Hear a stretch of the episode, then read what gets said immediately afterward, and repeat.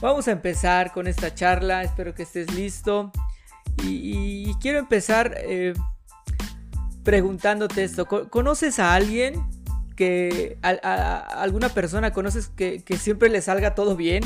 Que, todo lo que hace es así como el mejor, es exitoso.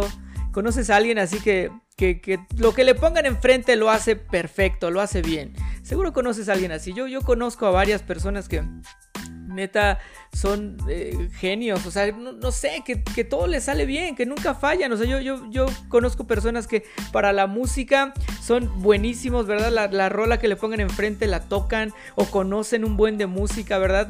Eh, o, personas que para los deportes son buenísimos, yo conozco varios que de verdad... Eh, son la onda, el balón que les pongas en la cancha que les pongas o lo que sea, lo hacen perfectamente bien. Cualquier deporte son los mejores. Yo, yo, conozco gente así o conozco gente que para cocinar son la onda, son buenísimos, ¿verdad? O para ser amigos. Hay varios que conozco que de repente se sientan en una combi o donde sea y ya son amigos de 10 personas, ¿no? Eh, hay gente buenísima que se le da así de volada socializar, ¿no? O se le dan así muchas cosas fáciles, ¿no? Como eh, estudios, son buenos para el estudio para, o para emprender algún negocio, son, son, no sé, como que personas que como que se les da natural el éxito, ¿no? Yo, yo creo que conoces a alguien así, como que nacieron para ser los mejores en lo que, en lo que sea que están haciendo. Seguro conoces personas así, yo conozco varios así. Ahora, aquí voy a abrir tantito mi corazón. Yo no soy de esos. Yo soy todo lo contrario, ¿no? O sea, yo, yo la neta, híjole, a ver, a ver nunca he, cantado afinado una nota ni siquiera por accidente. O sea, yo canto en el baño, canto mientras voy manejando, como sea, y creo que nunca he afinado así, ni siquiera por error, ¿no? O sea, no se me da la música nomás, ¿no? O, para el rollo de los deportes también no soy el mejor. Gente que, me ha visto jugar sabe que las más fáciles son las que fallo siempre, ¿no? O sea, la verdad yo no soy de esos, ¿verdad? Que se le da fácil como el fucho o, para cocinar también. Conozco, sé dos, recetas y siempre algo me va a fallar o no, no, no me quedan bien. Eh, no, sé.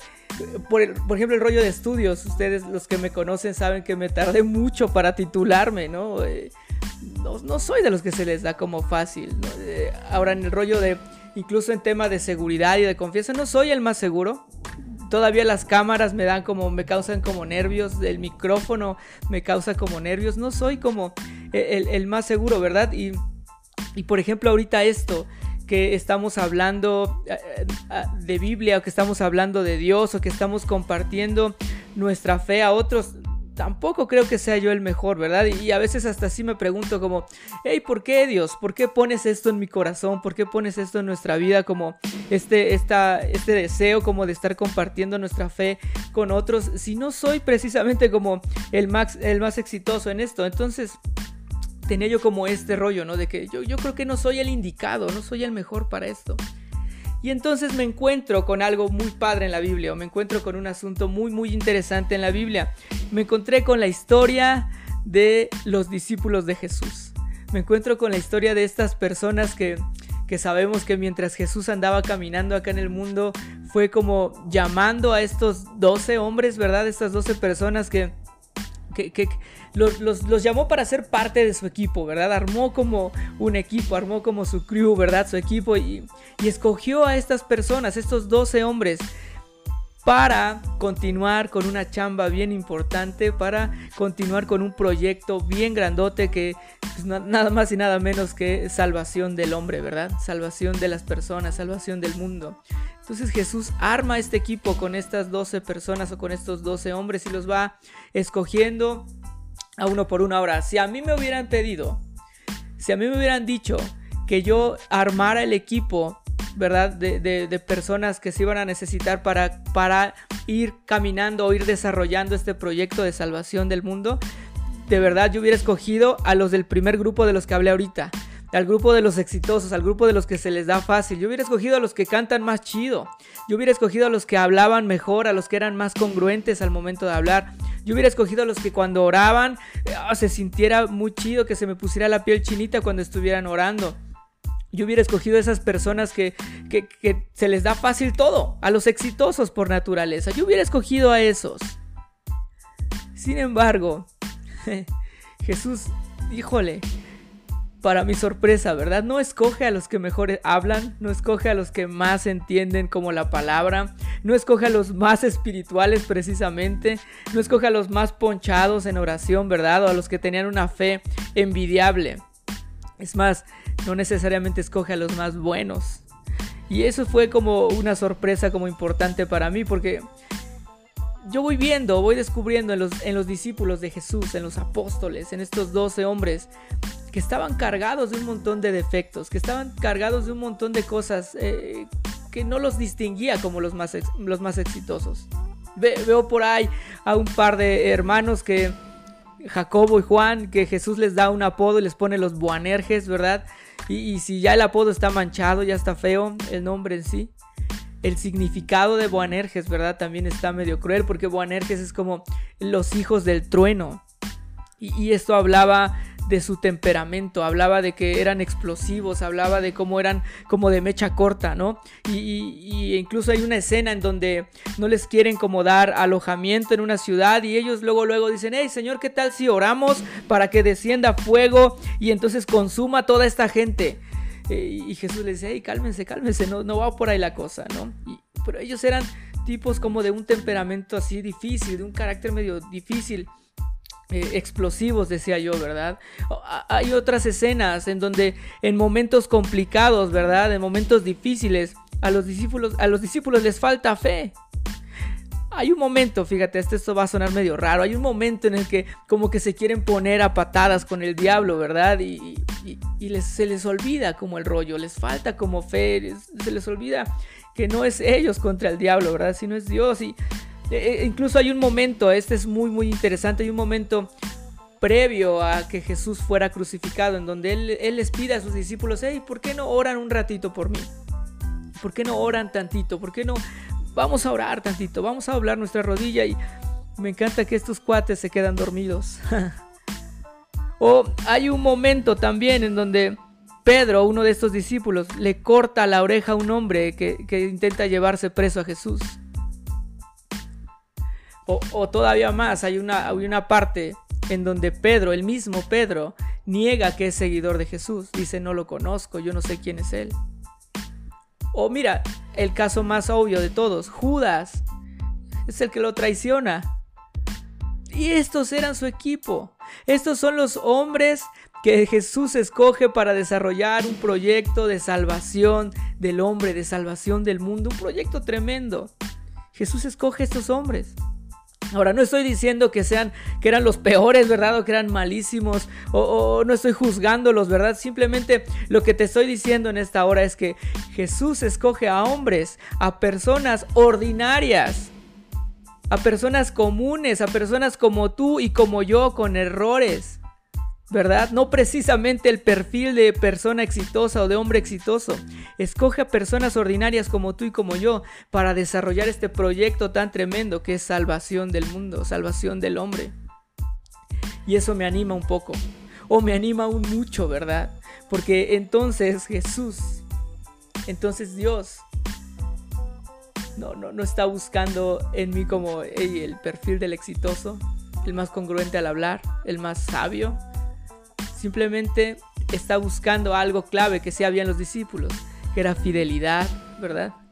Que era eh, disposición, que era como estar dispuestos a entrarle, era decir sí, sí, yo quiero. En cuanto Jesús les, les llamó, ellos dijeron sí, va, sin, sin, dudarlo un momento. Y se mantuvieron fieles, ¿verdad? Aún con todos sus errores. Y quiero que veamos algo en, en la Biblia, en el libro de Corintios, en la primera carta a los Corintios capítulo 1 versículo 26. Si tú tienes Biblia, la puedes abrir ahorita en primera, primera de Corintios capítulo 1 verso 26 y si no, apunta la cita, no te preocupes, igual después lo checamos, ¿verdad? Verso eh, primero de Corintios 1 verso 26 dice esto, recuerden, amados hermanos, que pocos de ustedes eran sabios a los ojos del mundo o poderosos o ricos cuando Dios los llamó. En cambio, Dios eligió lo que el mundo considera ridículo para avergonzar a los que se creen sabios. Y escogió las cosas que no tienen poder para avergonzar a los poderosos. Dios escogió lo despreciado por el mundo, lo que, considera como, lo que se considera como nada, y lo usó para convertir en nada lo que el mundo considera importante. ¿A qué voy con esto? Un poco para ir cerrando. no sé, no sé cómo te sientas tú, no sé cómo pienses eh, que este asunto de Dios, este asunto de, fe, cómo conecta con tu vida diaria, ¿verdad? Cómo conecta con tu realidad y tal vez digas, hey, no tiene nada que ver conmigo, o yo no soy la persona correcta para esto, yo no soy eh, el más eh, adecuado para caminar en los propósitos que Dios tiene. Pero lo que acabo de leer es esto, Dios escoge lo vil, escoge lo menospreciado, escoge lo que no precisamente es lo exitoso, ¿verdad? Y lo convierte, lo transforma en algo único, ¿verdad? Lo que se requiere para continuar con un proyecto maravilloso que es salvación del mundo, para regar por el mundo las buenas noticias de salvación que Él trae.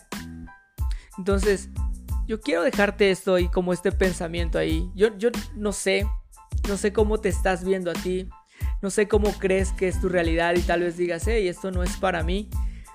Pero sabes, tal vez Dios está eh, eh, llamándote algo, ¿verdad? Tal vez Dios está despertando algo en ti, tal vez Dios está como provocando algo contigo, ¿verdad? Tal vez Dios está llamando tu atención porque a través de tu vida, tal vez Dios quiere hacer algo tremendo, ¿verdad? Tal vez Dios quiere hacer algo maravilloso en la vida de otras personas y tal vez tú dices, hey, yo no tengo lo adecuado, yo no soy digno, no tengo una buena voz, no tengo la actitud, no, no, no, no soy el más congruente, no le entiendo nada a la Biblia.